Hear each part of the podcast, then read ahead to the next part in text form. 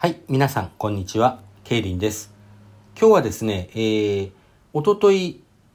本当はこの方の話をしようと思って録音を試みたんだけども、なかなかうまく話せなかったので、やめたって言っていた、そのうちやるねさんの話をしたいと思います。そのうちやるねさん、シンガーです。ご自分で曲は書かれてないと思います。私の知ってる限りではないと思います。で、えー、2017年3月にですね、最初のファーストミニアルバム、逆に白すぎるというの、これ多分インディーズだったと思うんですけど、というのを、えー出していて、その半年後、2017年9月に、もはや謎すぎる。その後、こうシングル CD を何枚かリリースしてですね、えー2019年9月になって満を持してという形で、えーファーストフルアルバム「いろいろありすぎる」というのを出していますあの釧路出身ということですねちょっとまあ同郷同郷ではないですけど私同じ北海道でも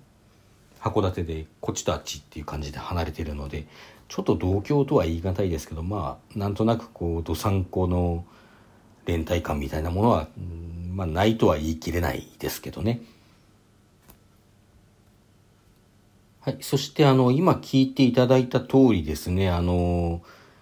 ちょっと変わったタイトルのアルバム名で、あの、曲名もちょっと変わった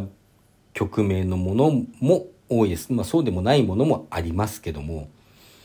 やたら長い曲なんかっていうのもありますね。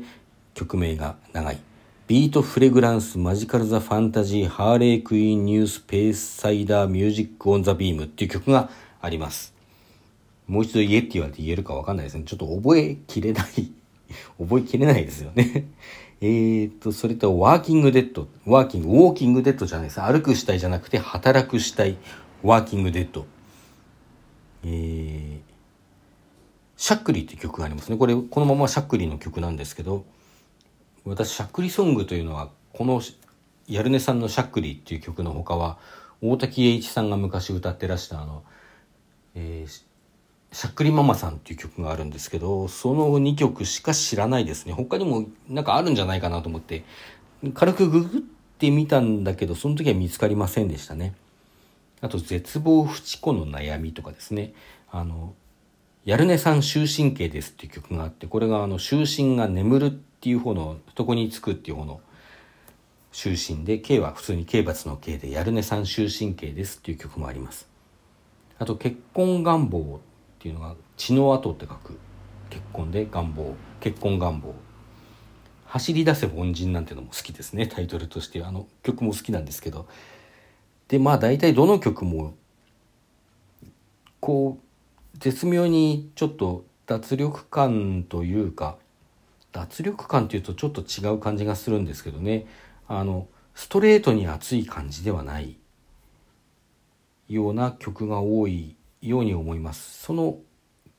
感じがちょっと私なんかは好きなんですけども。で最初にですね私がこれ聞いてあの最初はサブスクのおすすめから知ったんですけども。それで聞いていてあの、まあ、最初からいいなとは思ったんですが一番こうぐさっときたというかあのハマったきっかけになった曲があってそれがファーストミニアルバムの「逆に白すぎる」に収録されている「ラブリーブラックホーム」っていう曲なんですね。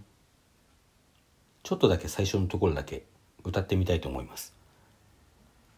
光はリア充しか照らさん。闇は私のことも照らし出した。ほの暗い道路、ファーストフード。悲しみを黒で塗りつぶせどうぞ。私を見るな、私を見て。風よ吹け風は引きたくないけれど引き続き。引きつる世界は苦手だよ。ラブリーブラックホーム。っていう感じの曲です。この街の光がですね、リア充しか照らさないよ。闇が私のことを照らし出したっていうあたりだとか、まあ、だからこそこう、この悲しみが、悲しみをっていきなり歌い出されますけど、悲しみを黒で塗りつぶせなんかこの感覚というのが実にいい。まあいいだけじゃないんですよね。こう、私はあの昔ですね埼玉県の某所に住んでいたことがあるんですがその埼玉県某所から池袋がとても行きやすかったんですね。なので池袋でよく遊んでました、まあ、人とも遊んだ友達とこう連絡を取って待ち合わせたりして遊んだこともあるんですが、まあ、当時勤務が割と不規則だったこと不規則だったというか休日の当番なんかもあったこともあって、まあ、誰ともこう連,、まあ、連絡がつかないわけじゃないね。誰ともこう都合が合わない休日というのがあるわけです。平日なんかは、まあ、みんな仕事しててあの私だけ休みなんですね誰も都合がつかないんだけど、まあ、暇だからプラプラっと池袋行って本屋とか CD 屋とかたまに美術館とか行ってですねあのご飯食べて夜になったからちょっとこうサラリーマンがずらっといるような飲み屋に入ってホッピーなんか飲んで帰ろうかなと思うんですけどなんか帰りたくないんですよね。帰っても当時一人暮らしだったので帰っても一人だしなんか帰るのも寂しいな寂しいったってねそこにいたって寂しいんですよ。誰も会う人いないで夜なんだからねあの今だったら携帯でピピッと連絡取るんですけど当時まだ携帯なんかもなくて。でなんとなく寂しいけどお腹もいっぱいだしちょっと酔っ払っても来たしなんかね風俗とか行くのもなんか嫌だしみたいな感じで、まあ、実際ブラブラしてると風俗の呼び込みなんかには声かけられるんですけども、まあ、そういうとこ素通りして横目に見て素通りしてブラブラブラブラブラブラ巡ってですね。最終的にこうたどり着くのがまあ駅なんですけど駅のこう隅っこに改札があるんですけどちょっと隅っこにあるもんだからみんながこう通り過ぎていくだけの出ては入り出ては入りみんな通り過ぎていくだけの場所があったんですね。まあ、ちょっとほのぐらいのであの立ち止まる人もいない待ち合わせする人もいないみたいな感じのところがあってそこにこう佇んでですねちょっと建物のこう大きな外柱があったりしたので柱に寄りかかったりしてあの携帯灰皿でタバコに火をつけてこうぷかーっとふかしながらこう駅の明かりに照らし出されて通り過ぎるだけの人をずっと見てるわけです。これやっぱり寂しいんですね。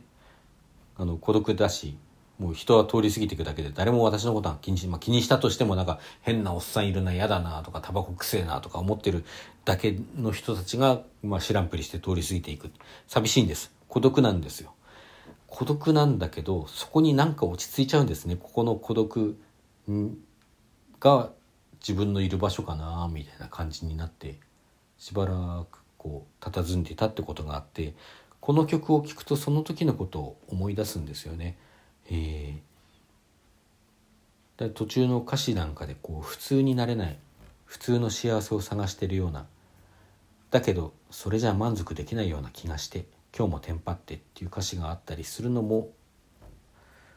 なんか私のこう心情にすごくマッチする。その後サビが来ます。もしも私が世界の中心で好きなことを好きなだけ言ってそれでも誰からも愛されて困って苦手な人はさようなら。好きなもの食べて好きなだけ眠り好きな時におはよう世界。ああっていう感じのまあなんというかまあ、妄想の世界なんですよね、これって。こう、こんな、ね、真面目に言ってたら何身勝手なこと言ってるんだって言われるようなことなんだけども、こう一人でいる妄想の世界をこう、語ってるんです。もう、こんな風だったらいいのになってなんか言ってるのもすごく心に来る。だってその後に、あのこの後ラブリーブラックホームいろいろあるんですけど妄想こそが私の世界なんだ。妄想こそが私の世界なんだって来るんですよ。もう、たまらんですよね。あの、もうお前は俺かっていう感じの曲だったわけです。で、まあこの曲でまんまとハマって、その後の絶望不知子の悩みとかもですね、絶望の淵で夢を見て生きる力を私にください。誰か私にくださいっていう、もう、あの、絶望を何とかしてくれじゃないんですね。絶望の淵で夢を見て生きる力を私にくださいっていうのは、まあ、本当に俺かっていう感じがしてしまう、そんな歌でした。あの、その他にもですね、いろいろ魅力的な曲があって、あの、ヤルネさんが折に触れてはこう、一時期引用していた、えー、それのみっていう曲の、私の特技は生きること、ズタズタになっても生きること、それ以上私に特技はないわ。あーって言うんですけど、その曲とか、まあそういう、あの、独特の何か魅力がある歌手です。で、そのうちやるねさん実は現在ですね、ねねのねさんという名前に改名しています。ねねのねの最初の N が大文字、のねののの N が大文字、あとは小文字という表記です。ただその名前に改名してからまだですね、あの、新しい曲とかは出してなくて、あの、実績を分かっていただくには、そのうちやるねさんという名前の方がいいかなと思って以前紹介していました。えー、と、それとですね、最近、これも最近、やっと、やっとお披露目になったんですけども、レオ・ワンダーというアイドルユニットの一員ねねさんとしても活動していらっしゃいます。活動自体は随分前から発表されていたんですが、あの、いろいろあって、つい先日ですね、あの、3人でのお披露目ライブというのがありました。私現場には行けなかったんですけど、配信で見まして、こちらも大変魅力的なので、あの、ご興味ある方はですね、そのうちやるね、ねねのね、レオワンダーとこの3台で検索して見ていただければと思います。それでは皆さん、さようなら。